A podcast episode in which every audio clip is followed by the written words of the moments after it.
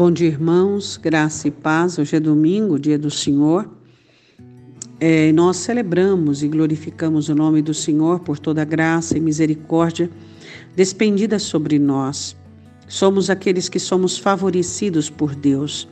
Temos diante de nós ah, uma estrada totalmente aplainada, temos dentro de nós a ação do Espírito e temos por detrás de nós a proteção do Senhor somos totalmente abençoados. Amém?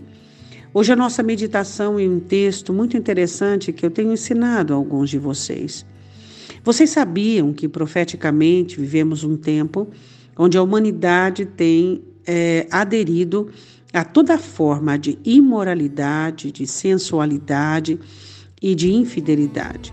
Nós sabemos que essa é a geração que tem vivido onde a bondade não é praticada, onde o egoísmo é uma prática muito presente e operante na vida de muitos. E eu quero ler um texto em Gênesis capítulo 13, uma palavra de Abraão a Ló. Gênesis 13, 9. Não está toda a terra diante de ti? Eia, pois aparta-te de mim. Se escolheres a esquerda, eu irei para a direita. Se a direita escolheres, eu irei para a esquerda. Essa palavra é muito triste de se ver, sabia? Porque aqui Ló sentenciou a sua vida, o seu futuro, a sua prosperidade e a sua família. E desse erro nasceram inimigos de Israel, onde as duas filhas pecaram com o pai.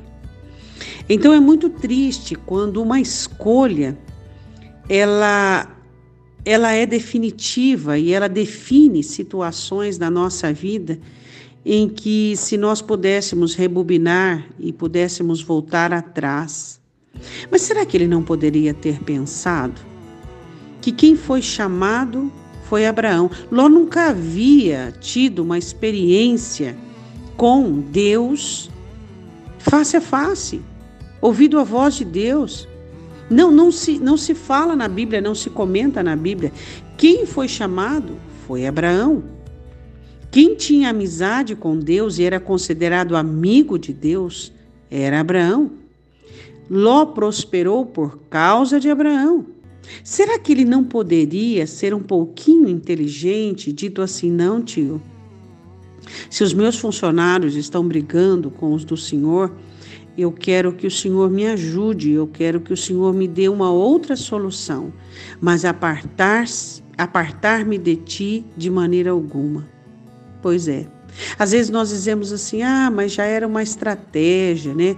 Deus queria Abraão sozinho. Ah, tudo bem, ok. Mas vamos falar agora um pouquinho de Ló, é o que nós estamos falando. Como se pode perder um Abraão? Aí eu quero perguntar para você: como é que você perde o Abraão? E eu vou falar mais como é que você massacra o seu Abraão. Como é que você mutila o seu Abraão?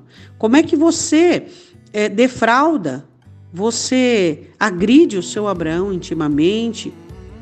Existem pessoas que não conseguem identificar o porquê elas são abençoadas. Existem pessoas que não conseguem. Eu não sei se é o orgulho, eu não sei se é. A ignorância não é, porque todos nós sabemos. Não faça isso com o seu Abraão. Existem pessoas que são colocadas na sua vida para abençoar você. Existem pessoas que são colocadas na sua vida para te ajudar a atravessar o seu Jordão e chegar na sua Jerusalém celestial. E você não pode perdê-las, defraudá-las, você não pode machucá-las, você tem que conservá-las. Nunca se afaste do seu Abraão. Nunca deixe as pessoas que Deus colocou na sua vida para abençoar você para dirigir você, para estar com você. Ló cometeu o pior erro da sua vida, o pior erro da sua vida. Alguns de nós, em uma oportunidade de fartura, de prosperidade, achamos que estamos com tudo, não é mesmo? E fazemos as piores escolhas da nossa vida. Oremos, Pai. O que nós te pedimos no dia de hoje é livrai-nos do mal. Livrai-nos do mal da cegueira, livrai-nos do mal da imaturidade, livrai-nos do mal onde as bênçãos e as boas coisas nos fazem ignorantes, nos fazem irresponsáveis com o nosso futuro. Livrai-nos da ingratidão. Quando olhamos para Ló, percebemos o porquê ele perdeu o seu Abraão. Ó Deus, se alguns de nós, Senhor, temos perdido o nosso Abraão, por favor, que nós arrependamos e retrocedemos e voltemos atrás. Senhor, eu te peço em nome de Jesus que todos nós possamos prestar atenção nas oportunidades de escolha que o Senhor tem nos dado e aproveitarmos a escolha de tal maneira onde possamos ser abençoados. Deus não permita que nós optemos por meio da nossa arrogância, da nossa soberba, da nossa prepotência, mas que sejamos humildes para reconhecermos onde está o canal, a fonte da graça do Senhor. Nós te pedimos, em nome do Senhor Jesus. Amém. Amém? Um ótimo domingo. Deus te abençoe em nome de Jesus.